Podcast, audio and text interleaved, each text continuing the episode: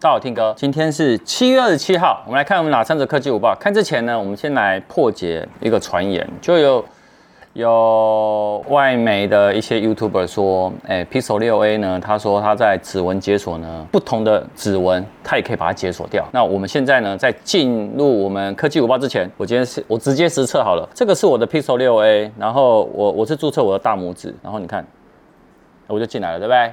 好的，导演瓦力。试试看，没有。好，我跟你讲一件事情，那我们再试一个，然后我们就进入，好不好？然后哪一个吗？我看这个是你最想对我做的事，来用出你的中指，有吗？没有。好，那我们来看有哪三则科技午报吧。本影片由杰生通信赞助播出。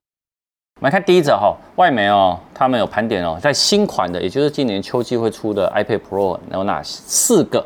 会有新的功能哈，包含呢，他就说第一个啊，呃，MagSafe 的，它你看哦，现在有 MacBook Pro 啊，iPhone 啊，都对 MagSafe 呢都有兼容性嘛。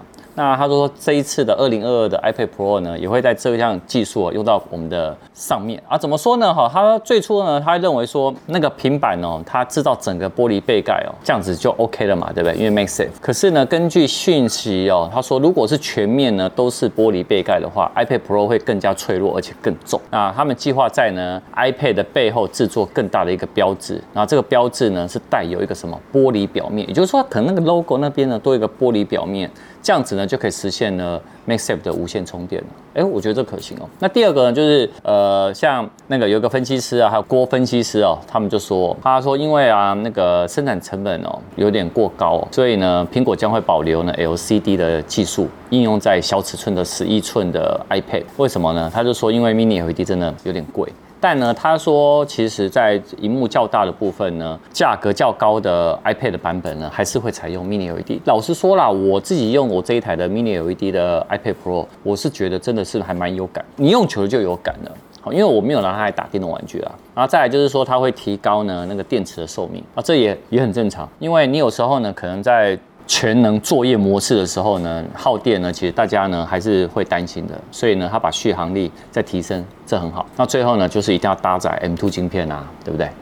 我们看第二则哈，哦，接下来下半年新机很多，那外媒呢就做了一个投票，那他就说下半年的哪些的旗舰机是你最期待的？结果没有想到有超过半数的人都投投票给了 Pixel 7。他说他累积了两千多名的网友票选啊，有五十点六五趴的人说 Google Pixel 7是他们最期待的新机。尽管呢 Pixel 6呢有很多的 bug，然后 Pixel 6也刚上嘛，然后还有人说处理器会过热，但是呢还是有超过半数的力挺。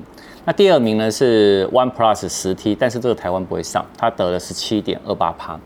然后呢，苹果的 iPhone 十四呢则是第三名，十五点八五趴。那接下来那个三星的八月十号的 Galaxy 的折叠机的发表会，它呢呃会有十三趴的票数。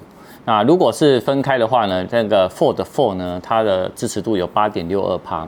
那呃 Z Flip Four 好，它有四点四五趴。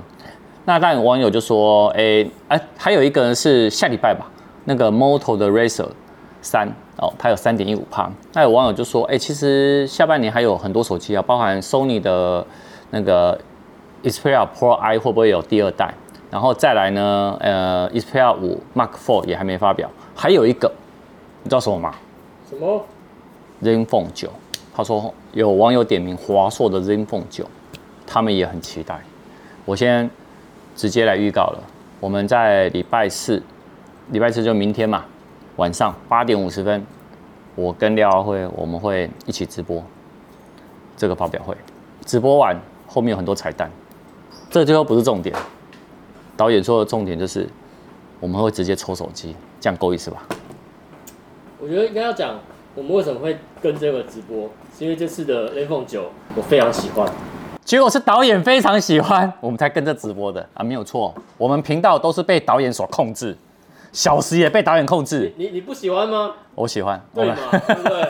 好了，我们来看第三者。我们看第三者哈，外媒啊，他 报道大陆有个平价手机品牌叫做百事乐，他呢在稍早推出了，他说他叫做 Phone X 十四 Pro Max，他说这一个呢就是那个跟 iPhone。很多的 设计跟功能呢，长得一模一样，而且他还抢在苹果要发表 iPhone 十四系列手机之前呢，来做一个发布。那它这个手机哦，你可以看到它正面一幕左上角挖孔哦，然后有内置的前镜头设计，后置有三镜头排列，像什么 iPhone 十三 Pro 的系列设计。然后左侧的镜头的那个模组的右边呢，有一块类似什么小米十一 Ultra 的那个显示面板。我感觉，它整个都靠哦，有支援来电显示啊，然后还有那个讯息通知哦。那售价只要台币四千四百二十七块。那机背的还有背那个边框啊。跟 iPhone 十一 Pro、iPhone 十二 Pro 跟 iPhone 十三 Pro 都一样材质，亮面的那个不锈钢的那个边框，还有雾面的磨砂的玻璃的背盖啦。啊，那另外呢，颜色的选项也跟 iPhone 十三 Pro 呢非常相似。它还有什么？哦，它还有石墨灰哦，白色跟宝石蓝，那个宝石蓝跟什么很像？跟 iPhone 十三 Pro 的天峰蓝很像。而且它在宣传图上呢，手机的桌布呢也是跟 iPhone 十三哦雷同。就这样，人生呐、我跟你讲，盗版到处都有了，好不好？哎，不过昨天我开箱模型机，你们都看了吗？我们这礼拜还有苹果每月报哦。呃，我们礼拜四是明天是直播哦，每月报是礼拜五，礼拜五晚上见。